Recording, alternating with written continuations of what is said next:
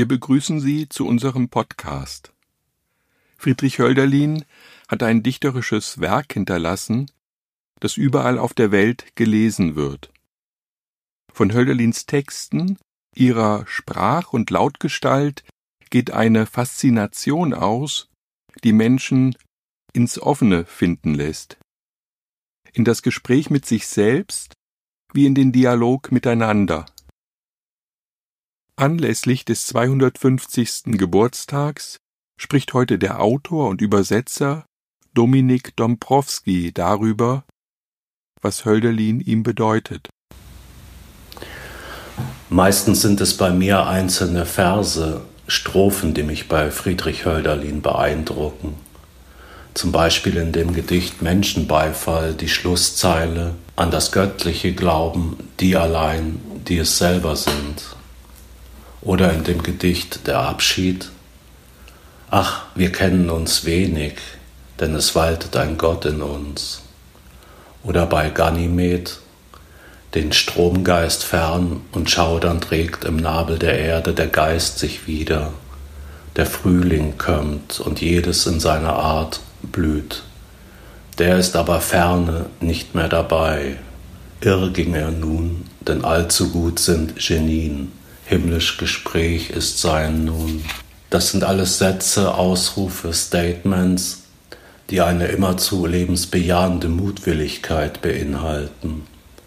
Deswegen war der Mensch Hölderlin in seinem schwierigen Leben, in seiner permanenten Existenzunsicherheit, seiner Ungewissheit eine Schicksalsgläubigkeit entgegenhält und sich in seinem Sein notwendig manisch zu überhöhen verstand, um nicht zu verzweifeln.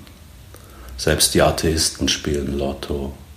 Gibt es als einen Ausweg aus der Sinnlosigkeit doch ein geheimes Geschick, ein waltendes Geschehen? Als Lebensentwurf leuchtet mir nichts mehr ein als das. Vitalitätssucht und Geheimnisliebe. Ehrlich gesagt, es wäre schlichtweg blöd und deswegen ist es beinahe so etwas wie ein instinktiver Ausweg bei Hölderlin seinem Dasein nicht eine beständig selbstmystifizierende Dimension zu verleihen. Der dänische Philosoph Sören Kierkegaard nennt das den Sprung, sich in seinem Dasein dem weltlich-logistischen, dem unbefriedigten, nackten Realismus zu verweigern, indem man sich der Spiritualität, dem Unerklärlichen, der Religion, der Rätselhaftigkeit einfach anvertraut. Hölderlin sagt im Gedicht Überzeugung, als wie der Tag die Menschen hell umscheinet und mit dem Lichte, das den Höhen entspringet, die dämmernden Erscheinungen vereint, ist Wissen, welches tief der Geistigkeit gelinget.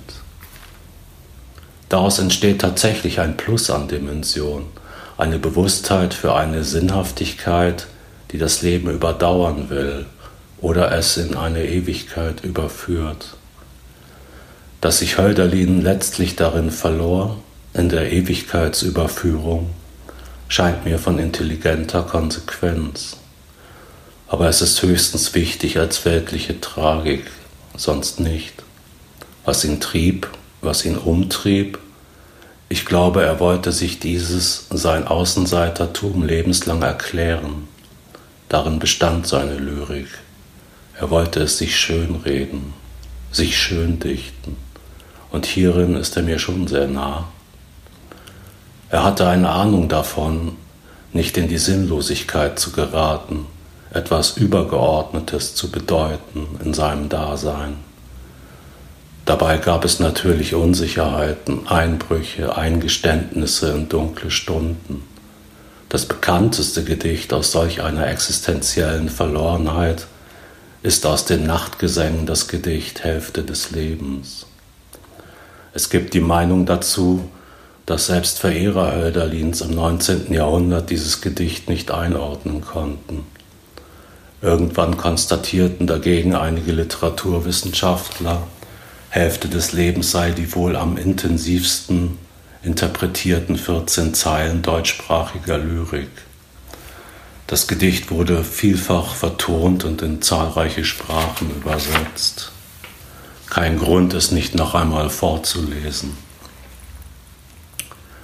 Hälfte des Lebens. Mit gelben Birnen hänget und voll mit wilden Rosen das Land in den See. Ihr holden Schwäne und trunken von Küssen tunkt ihr das Haupt ins heilig nüchterne Wasser. Weh mir, wo nehm ich, wenn es Winter ist, die Blumen und wo den Sonnenschein und Schatten der Erde?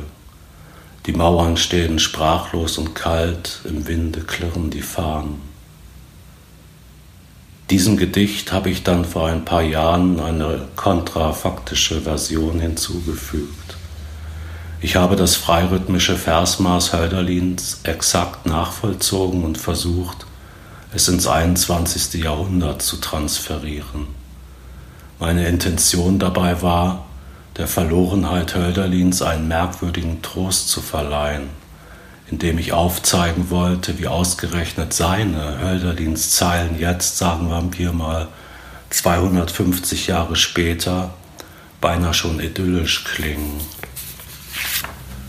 Mein Gedicht dazu heißt Hälfte des Sterbens. Die Fliegenschwärme draußen und drinnen im Frost erlöst dich, kein Traum aus dem Beil. Im Kühlhaus harren zum Hälften die Schweine, mach zu, sonst treibt im Fleisch die schwüle Kulturen.